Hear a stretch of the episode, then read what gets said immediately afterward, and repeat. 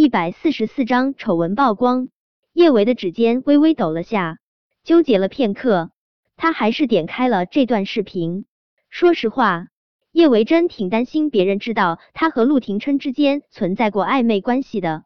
毕竟，陆廷琛是梁小芝的舅老爷，从伦理上，这事儿就说不过去。幸好，视频中不是曝光的他和陆廷琛之间的关系。确切的说，这是一段不雅视频，而视频中的女主角显然是今天被毒蛇咬到的杨雪。杨雪和一个秃顶啤酒肚的老男人在床上疯狂翻滚，表演尺度之大，不堪入目。叶伟也听说过，杨雪和娱乐圈内不少投资人、导演都有过不正当关系，他只是没想到杨雪口味这么重。这个啤酒肚比快要生产的孕妇肚子还大的老男人，他都能下得了手。叶维退出这段视频后，想到了些什么，又点了一下，但是已经点不开了。显然，这段视频已经被和谐了。但是，万能的网友早就已经将这段视频截图，好多不可描述的图片，还是能够在网上搜到。看着照片中杨雪和那个老男人难以形容的模样，叶维默默无言。现在的网络真的是什么都能看到，简直就是污染未成年儿童纯洁的心灵啊！叶维不知道的是，这段视频能够被传到网上，还是托了某位心灵纯洁的未成年儿童的福。毒蛇事件发生后，叶小宝就时刻关注着网上的动态，这些个坏女人。竟然敢害他最最爱的妈咪，不能忍！他果断黑了杨雪、郑怡等人以及他们助理的电脑。当然，作为一位心灵纯洁的未成年儿童，他并没有乱看这些人电脑上的内容。看电脑内容的人是苏茶茶。苏茶茶本来只是想要找点儿他们这些人的丑闻，整整他们，给叶维报仇的。没想到他查看杨雪经纪人电脑的时候，竟然在他的电脑上发现了意外的惊喜。杨雪不可描述的一段视频。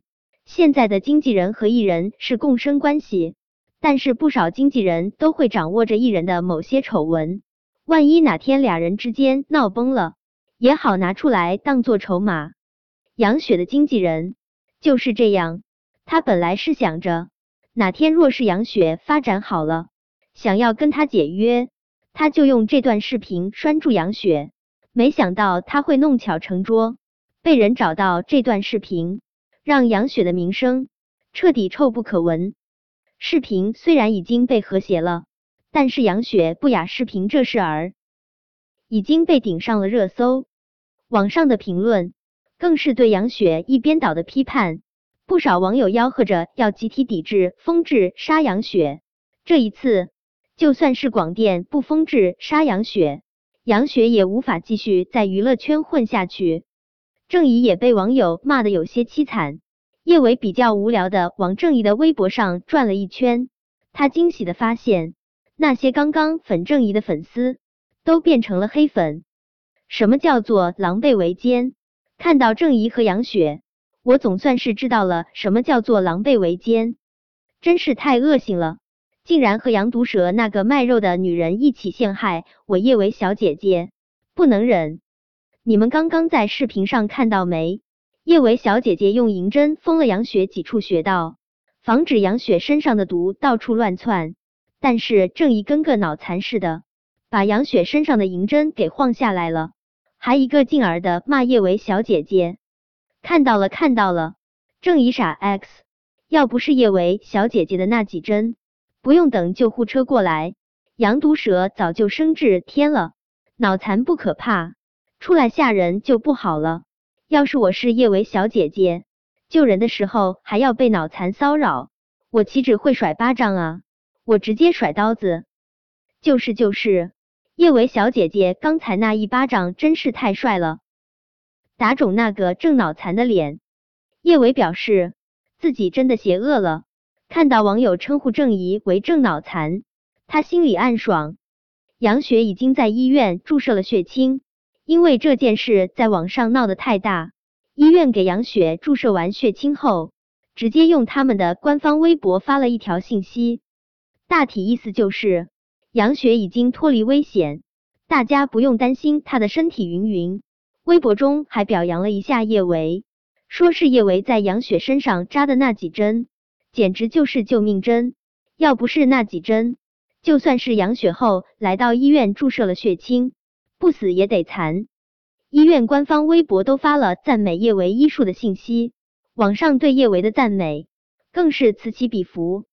叶维发现，他很荣幸的又登上了热搜排行榜第一位。叶维倒是不想成为什么名人，不过对于杨雪和郑怡的结局，他还是很满意的。心慈手软，他从来没有这个美德。杨雪想要他的命，当然是杨雪的结局越惨。他越开心。叶伟以为叶安好刚才一直在各种装好人，网友会夸赞他们的女神一番的。出乎意料的是，这一次网上竟然没有任何人夸赞叶安好，倒是有不少网友对着叶安好发出了质疑的声音。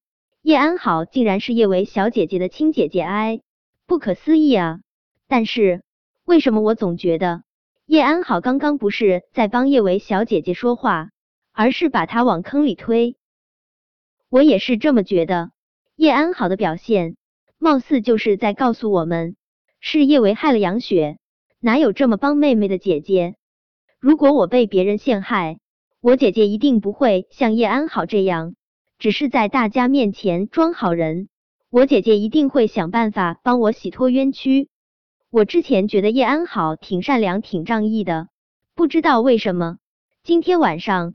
我觉得叶安好特虚伪，叶安好的粉丝当然拼命为叶安好说话，说是叶安好也不知道具体的情况，他这么做也是为了叶伟好云云。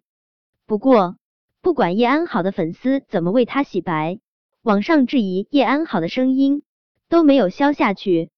叶维将手机放在一旁，心中有些乱。今晚的事情，就算是他占了上风。但叶安好、杨雪他们绝对不会善罢甘休。他倒是不怕他们，但他真的很喜欢平静的生活。他知道接下来的日子，他更没办法得到安宁了。拉开被子，叶维刚想好好睡上一觉，他的手机就响了起来，是陆廷琛发来的一条短信：“我在顶楼，上来找我，或者我下去找你。”